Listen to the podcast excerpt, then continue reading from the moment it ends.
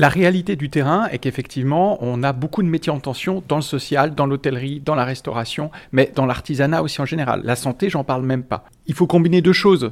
L'intérêt des élèves pour s'inscrire dans ces métiers-là, et de l'autre côté, une filière professionnelle dont on sait qu'elle va devoir effectivement, à terme sans doute, revaloriser ses, salaires. La restauration a déjà euh, commencé, notamment pour euh, attirer les jeunes. Mais l'un ne va pas sans l'autre. Si euh, les métiers augmentent leur niveau de rémunération et que la compétence et l'appétence des jeunes n'est pas là, il ne se passera rien. Nous, on joue notre rôle en termes de formation et de sensibilisation à ces métiers-là. Ensuite, aux professionnels de jouer le leur.